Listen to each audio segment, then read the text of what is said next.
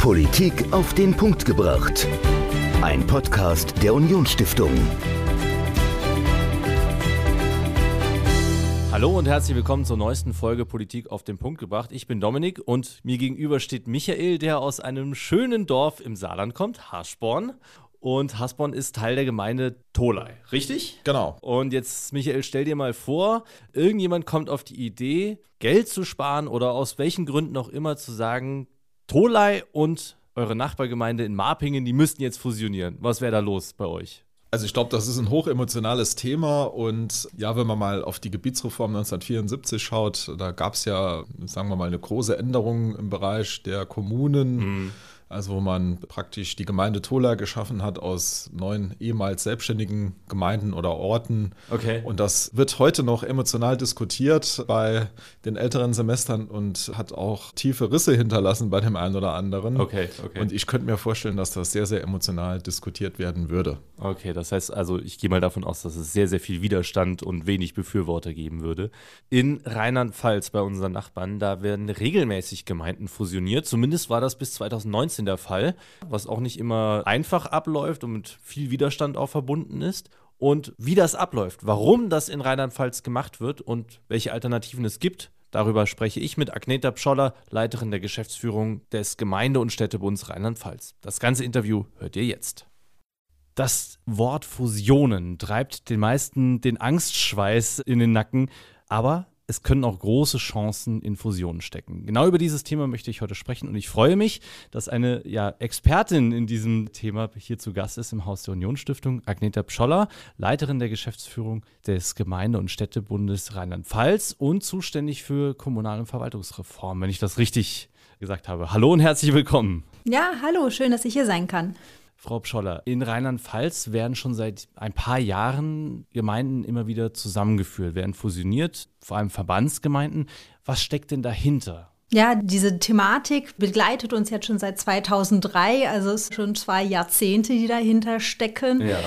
Ja, der ursprüngliche Gedanke oder die Hoffnung, die das Land damit verbunden hat, ist, dass man dahingehend einerseits Geld einsparen kann, aber mhm. andererseits auch einfach eine zukunftsfähige Kommunalstrukturen schafft für Verwaltungen, für Gebietszuschnitte, für die Aufgabenbewältigung wenn man so einen Prozess anstößt, macht man sich ja normalerweise auch Gedanken davor, dass das notwendig sein müsste. Also hat man denn festgestellt, dass vieles nicht funktioniert? Also gab es große Probleme bei der kommunalen Verwaltung, dass man gesagt hat, wir brauchen diesen Prozess? Ja, Rheinland-Pfalz, muss man wissen, ist schon sehr speziell, wenn man sich die Strukturen mal anschaut. Mhm. Wir haben halt mehrere Ebenen. Landkreise kennt man hier im Saarland sicherlich auch, ja. aber darunter wird es bei uns ein bisschen spannender.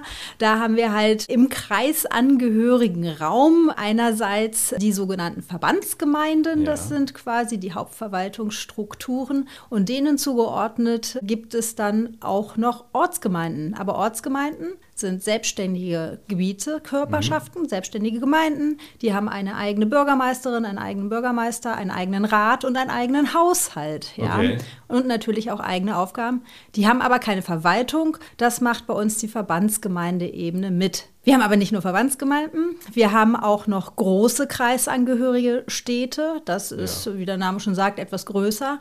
Und dann haben wir auch noch kreisfreie Städte, die mhm. quasi dann ähnlich wie dann die Landkreise auch bestimmte Aufgaben, die auf dem Kreisebene haben, ja. damit gemacht werden. Okay. Das ist jetzt erstmal so weit, so gut. Und dann, wenn man auf die Größenordnung guckt, stellen wir dann fest, die kleinste Ortsgemeinde, die wir haben, hat elf Einwohner, wie gesagt, mit eigenem okay. Bürgermeister, Rat und Haushalt. Und die größte im kreisangehörigen Raum hat über 65.000 Einwohner. Dann haben wir aber kreisfreie Städte, die mhm. wiederum nur 20.000 haben. Also Sie sehen, es ist alles nicht so ganz homogen gewesen. Ja. Und das hat auch dann was mit den Aufgaben zu tun. Und dementsprechend war damals die Überlegung, naja, vielleicht funktioniert das alles nicht so gut. Und wir hatten auch viele kleinere Verbandsgemeinden. Mhm. Und dementsprechend war der Gedanke der Landesregierung, ja, wir versuchen größere Gemeinden zu schaffen, damit diese effektiver sind, damit die, diese zukunftsfester sind. So zumindest der Plan. Welche Reaktionen kamen denn aus den Gemeinden, insbesondere aus der kommunalen Verwaltung, die dann zusammengelegt wurden oder die fusionieren mussten? Wie haben die erstmal reagiert, als es dann hieß, jawohl, ihr seid jetzt dran, auf geht's? Ja, also es hat so gut wie keiner Hallo hier, ich will geschrien, muss man ganz ehrlich sagen. Letztlich war dann der Plan so, es wurde halt ein Gutachten erstellt. Mhm. Das Gutachten hat halt eine Reihe von Kommunen identifiziert oder Kriterien, wo gesagt wurde, okay, also wir müssen schon gucken, dass wir auf eine Größenordnung zwischen 10.000 und 12.000 Einwohner kommen. Mhm. Es sei denn, ihr seid vielleicht kleiner, aber euch geht es finanziell super gut, ihr seid stark aufgestellt, da gab es okay. nochmal ein paar Rückausnahmen. Und mit diesen Gutachten gab es dann eine Liste und auf dieser Liste sind, standen dann ungefähr 73 Verbandsgemeinden drauf. Okay. Gut, ne, die ist jetzt nicht, die mussten ja dann irgendwie zusammengehen und ja. letztlich ging es dann so in Richtung 34 Hochzeiten, nennen wir es mal. ja. Okay. Dann hat das Land eine sogenannte Freiwilligkeitsphase ausgerufen. Man mhm. hatte die Hoffnung, es war halt vor ein paar Jahre vor der Kommunalwahl 2014, dass man jetzt bis 2019 durchkäme. Und na, es war noch ein bisschen früher. Aber auf jeden Fall gesagt, okay, ihr habt jetzt ein paar Jahre Zeit, mhm. findet euch und wer heiratet, das ist ein schönes Bild, der kriegt auch noch mal eine Hochzeitsprämie und zwar eine Million Euro pro Partner. Ja. Okay, also Klingt ja nett. Ja, es ist aber nicht so das Argument gewesen, was jetzt jemanden überzeugt, zu sagen, jawohl, okay. ich gebe auch ein Stück meiner Identität auf. Denn da geht es nämlich schon los. Also man darf das nicht unterschätzen, auch wenn es eigentlich eine Reform von Verwaltungen ist. Es geht den Bürgern sehr nahe. Also das beginnt schon damit danach, wie heißen wir. Es geht aber auch weiter mit, mit denen wollen wir nicht. Ja, ja, also. Wie das so ist unter guten wie das, Nachbarn. Wie, wie, das so ist unter guten Nachbarn. Oder mhm. vielleicht, ich möchte aber lieber mit den anderen. Ja, oder mhm. wir sind an der Kreisgrenze und wir finden die von der anderen Seite des Kreises eigentlich viel attraktiver. Okay. Durfte man nur nicht, weil eigentlich sollte man im Kreis bleiben. Ja.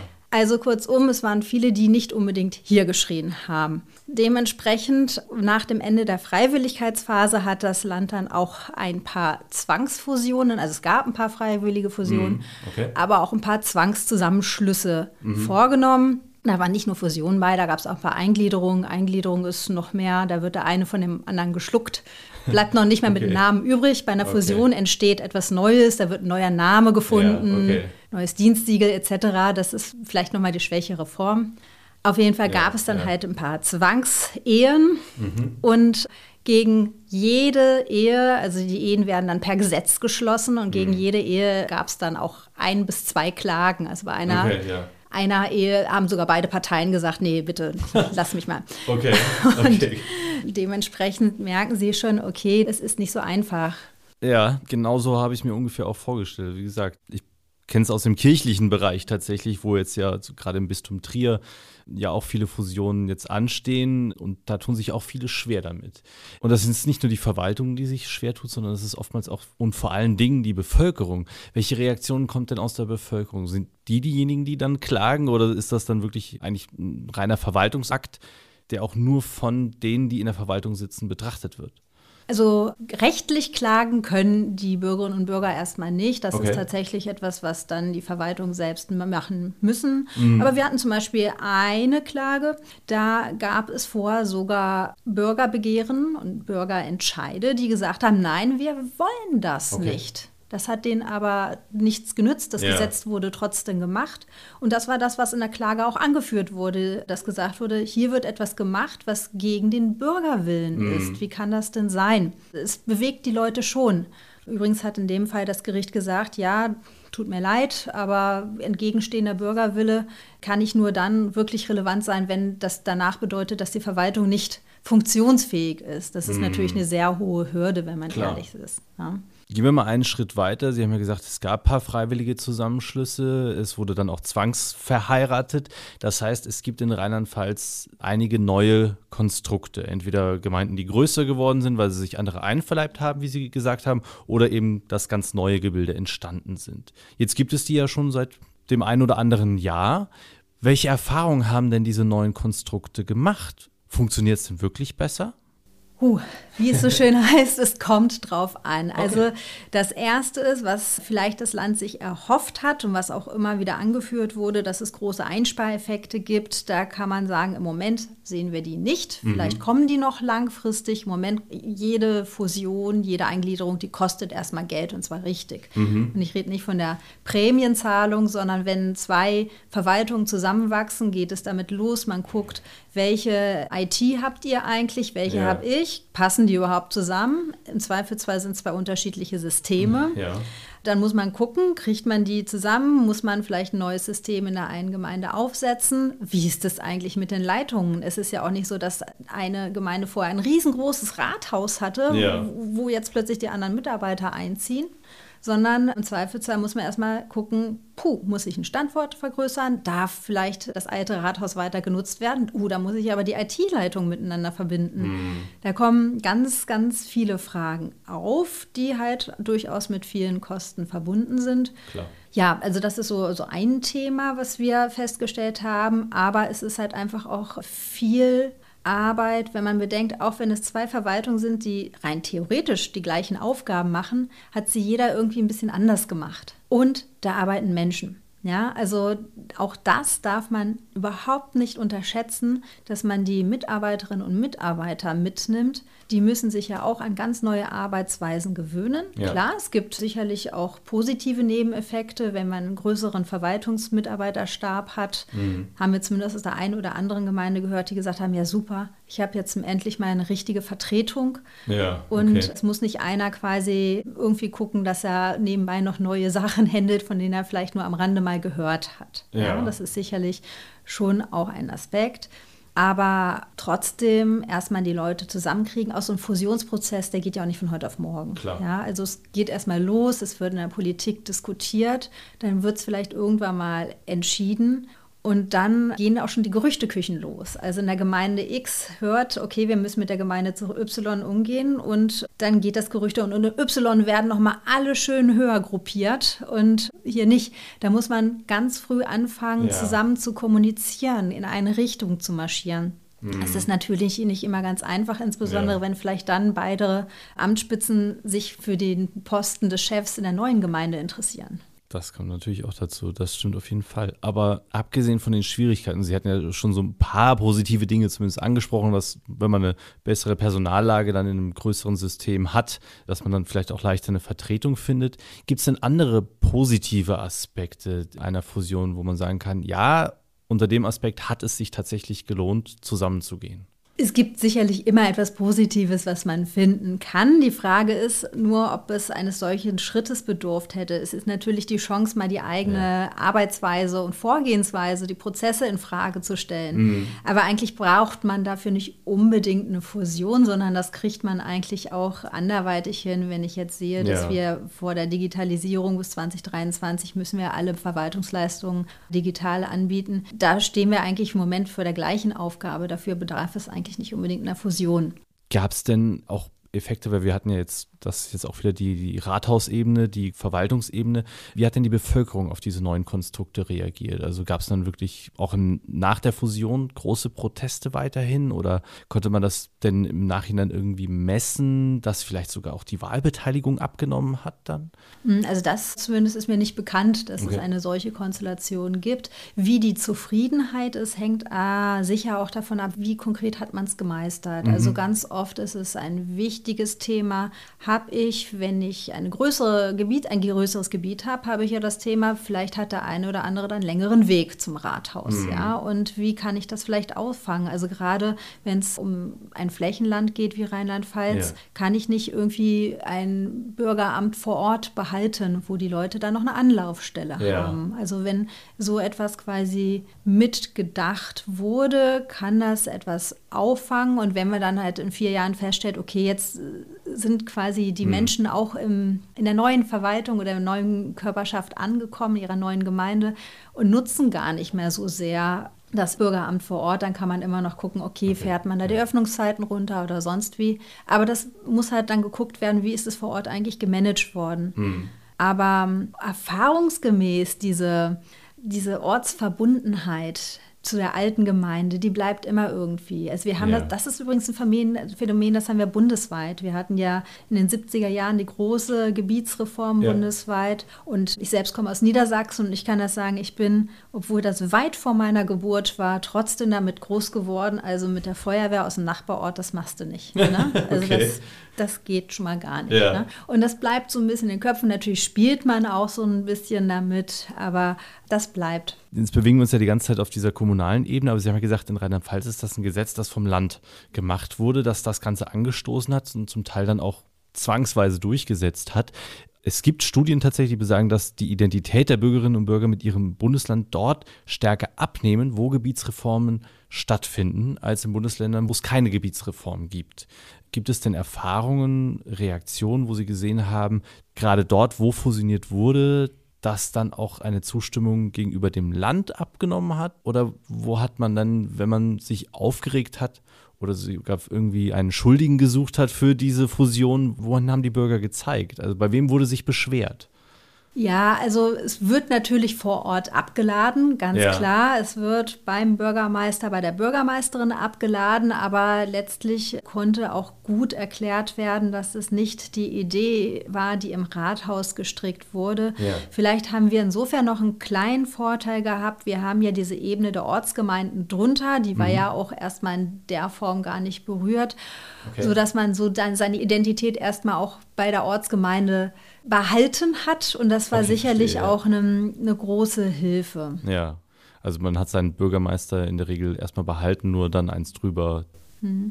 Aber mit letztlich mit der Identität, wenn Sie die Bürgerinnen und Bürger fragen, was bist du, dann sagen sie, ich bin Einwohner von X-Stadt, aber Mhm. die würden niemals sagen, ich wohne im Kreis Y. Also ein Kreis klar. ist ja auch eine größere Ebene und mit dem hat man dann auch ja eine schwächere Bindung. Jetzt gibt es seit 2019, wenn ich das richtig gelesen habe, erstmal einen Stopp bei diesen Fusionen. Und zwar insbesondere aufgrund eines des von Ihnen vorhin auch schon angesprochenen Online-Zugangsgesetzes. Das heißt, die Digitalisierung hat plötzlich diesen Fusionen Einhalt geboten. Können Sie das vielleicht erklären, wie das zusammenhängt, die Fusion auf der einen Seite und die Digitalisierung auf der anderen? Genau, richtig. Ja, also die Gebietsreform war ja mit der Ebene Verbandsgemeinden nicht abgeschlossen, wobei auch diese Ebene auch noch gar nicht völlig durchfusioniert wurde. Und es ging dann darum, okay, was machen wir jetzt eigentlich mit den Ebenen Kreisen? Man wusste halt, oder das war halt Vorgabe auch von den Gerichten, also wenn, dann müsst ihr ein einheitliches Konzept machen, das habt ihr gemacht und haltet euch bitte dran. Und da waren halt die Kreise auch noch mit auf der Agenda. Dann gab es halt auch sehr umfangreiche Gutachten, die das Thema Aufgaben und Größen und sonst wie beleuchtet haben. Aber ein Gutachter hat auch nochmal angesprochen, gesagt, so ja, Leute, das kommt aus, der Gedanke kommt aus dem Jahr 2003. Jetzt haben wir 2019 und da ist echt viel passiert, auch in Sachen Digitalisierung. Und die Zusammenarbeit zwischen Kommunen hat sich auch verändert. Und Ja. wir müssen dieses Thema genauer anschauen. Und letztlich, also unsere Reform ist offiziell nicht auf Eis gelegt, sondern es Okay. ist tatsächlich, es wird jetzt gerade im Modell pro Kommunen intensiver betrachtet, untersucht, können Kooperationen, die ja durch Digitalisierung viel einfacher geworden Ja. sind, nicht eine sinnvolle Alternative zu Fusionen sein. Ganz einfach gesagt, die Digitalisierung, die ermöglicht es, dass man vielleicht im Backoffice, wie es so schön heißt, viel effektiver zusammengeht. Vielleicht macht aus der einen Gemeinde jemand spezialisiert genau diese Antragsform Ja. mit und der aus einer anderen Gemeinde macht eine andere Sache. Für den Bürger ist es ziemlich egal. Hauptsache, er will ja einfach nur zum Schalter gehen. Ja, das ist immer ganz blöd. Oder am liebsten will er es eigentlich per Klick bestellen, Genau, seine ja. Leistung, und dann will er es kriegen. So. Ja. Und denen interessiert es meistens sehr wenig, ob es jetzt nun Lisa Müller in Gemeinde X oder Fritz Müller in Gemeinde Y macht. Ja. Ja. und dementsprechend geht das voran, denn ein Thema, was halt immer bei interkommunalen Kooperationen ist, die gab es ja auch schon früher, aber gab es halt auch schon immer so ein paar Hemmschuhe. Und eine Hemmschuh ist natürlich schon, naja, ich will nichts alles aufgeben. Nur wenn man hinten ran Aufgaben einfach abarbeitet, dann ist es kein Aufgeben. Ja? Es gibt Bereiche, die lassen sich ein bisschen schwieriger kooperieren, aber es gibt welche Bereiche, Sozialverwaltung zum Beispiel, wo das sehr gut klappt und wo wir auch jetzt schon gute Erfahrung haben. Also Digitalisierung eine echte Alternative dann zur Kooperation. Und wenn Sie jetzt mit Ihren Erfahrungen, die Sie in Rheinland-Pfalz gesammelt haben, an andere Bundesländer herantreten würden, wie zum Beispiel das schöne Saarland, was würden Sie denen denn raten, wenn die sagen, ja, wir überlegen, das Thema Fusion bei uns vielleicht auch anzugehen und wollen das machen? Sie haben Erfahrungen damit gesammelt. Sollen wir das anpacken? Und wenn ja, wie? Also ich würde als erstes erstmal keinen Rat geben, sondern die große Frage stellen, was bezweckt ihr damit? Was ist der Hintergrund? Warum mhm. wollt ihr das? Okay. Wenn die Antwort ist, wir wollen damit Geld sparen, kann ich sagen, dann lasst es doch einfach. Denn das wird jetzt in erster Linie erstmal nicht so schnell passieren. Im mhm. Gegenteil, ihr müsst Geld in die Hand nehmen. Wenn es vielleicht heißt, okay, wir wollen effizientere Verwaltung, dann ja. würde ich auch den großen Rat geben, schaut euch zuerst an, was könnt ihr hintenrum machen, wie könnt ihr die Kommunen auch mit einer guten Digitalisierungsstrategie unterstützen, um mhm. da vielleicht eine Alternative zu bieten. Das heißt also wirklich langsam machen, genau prüfen und eher dann digitale Kooperationen eingehen, bevor man dann wirklich den Schlaghammer der Fusion rausholt und vielleicht auch Brücken zerschlägt dann damit. Genau, und wenn es wirklich so weit kommen muss, dann ja. wäre auch immer noch das Thema freiwillig vor Zwang. Also mhm. das haben wir gelernt und auch das ist die große Botschaft, die wir mitgeben. Das ist das, worunter wir auch leiden. Bitte macht es in einem Guss. Also wenn okay. ihr was plant, dann guckt euch wenn auch die Landesebene an. Es gibt ja auch Landesverwaltungen. Ja. Guckt, was da in welche Richtung nach unten vielleicht äh, sinnvoller abgearbeitet wird und macht ein einheitliches Konzept. Einfach nur einmal zu sagen, ach ja, wir schmeißen Stadt X mit Gemeinde Y zusammen und dann ist alles gut. Mhm. Da können wir äh, aus dem Rheinland-Pfalz Ihnen Rat geben. So einfach ist es nicht und es wird nicht so einfach funktionieren können. Können Sie den letzten Punkt vielleicht noch kurz erläutern. Also, welche Erfahrungen haben Sie vielleicht gegenteilig gemacht, wenn es nicht aus einem Guss ist? Also, was für Fehler sind da beispielsweise passiert? Na, wir haben ja jetzt eine Reform, die irgendwie so mitten im Irgendwas stecken geblieben ist, ja. die sehr viel Geld gekostet hat, die zu, vor Ort auch zu viel Unzufriedenheit mhm. geführt hat, die nach wie vor viele Verwaltungen, die ja immer noch damit beschäftigt sind, quasi die okay die Narben der Fusion ja. quasi zu heilen, da immer noch ihre Verwaltungen zusammenwachsen müssen, die Arbeit ja. umstellen müssen, das lähmt natürlich. Okay. Und gleichzeitig haben wir ja immer wieder neue Aufgaben. Wir haben mit der Corona-Pandemie ja wirklich nochmal einen großen Packen mhm. on top bekommen. Und andere, andere Aufgaben warten ja auch noch auf uns. Ja. Und wenn ich jetzt sehe, was in Zukunft auf alle zukommen wird, Rechtsanspruch auf Ganztagsbetreuung ja. und sonst wie, ja. das bindet alles Ressourcen. Und bei uns zumindest ist es so, und ich vermute, es wird hier im Saarland auch nicht anders sein, keine Verwaltung hat Personal über Gebühr. Im Gegenteil, mhm. aufgrund der knappen Haushalte sind wir eigentlich alle sehr eng gestrickt. Ja. Und aufgrund dessen brauchen wir die Leute auch, die brauchen auch die Ressourcen. Gemeindefusion in Rheinland-Pfalz. Ein sehr spannendes, interessantes Thema, wie ich finde, mit wenigen Vorteilen, wie wir es gehört haben, und einigen Nachteilen, aber auch sehr interessanten Alternativen, insbesondere mit Blick auf die Digitalisierung. Frau Pscholler, herzlichen Dank für das Gespräch. Bitteschön. Agneta Pscholler vom Gemeinde- und Städtebund in Rheinland-Pfalz zum Thema Gemeindefusionen, warum in Rheinland-Pfalz so viele Gemeinden fusioniert wurden, was dahinter steckte, was für Befürchtungen das Ganze ausgelöst hat, welche Effekte es hatte und welche Alternativen sich mittlerweile im Zuge der Digitalisierung aufgetan haben. Und in der nächsten Woche sprechen wir über ein ganz anderes Thema. Dann sprechen wir über unsere Rente und ob sie noch sicher ist. Nein, nicht ganz natürlich, aber wir sprechen über finanzpolitische Instrumente, wie Staaten unsere Rente sichern können. Und wir nehmen uns ein Beispiel an den skandinavischen Ländern, insbesondere an Norwegen. Die sichern die Rente ihrer Mitbürgerinnen und Bürger über einen Staatsfonds ab. Und wir sprechen mit Juniorprofessor Dr. Tim Bönke darüber, ob dieses Instrument funktioniert, wie es funktioniert und ob das vielleicht auch etwas für Deutschland wäre und für uns. Und natürlich gucken wir darauf, was die neue Regierung in diesem Sinne plant oder nicht plant. Das alles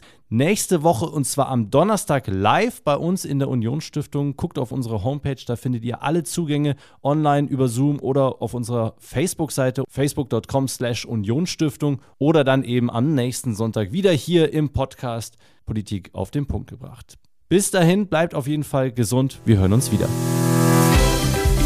Politik auf den Punkt gebracht. Ein Podcast der Unionsstiftung.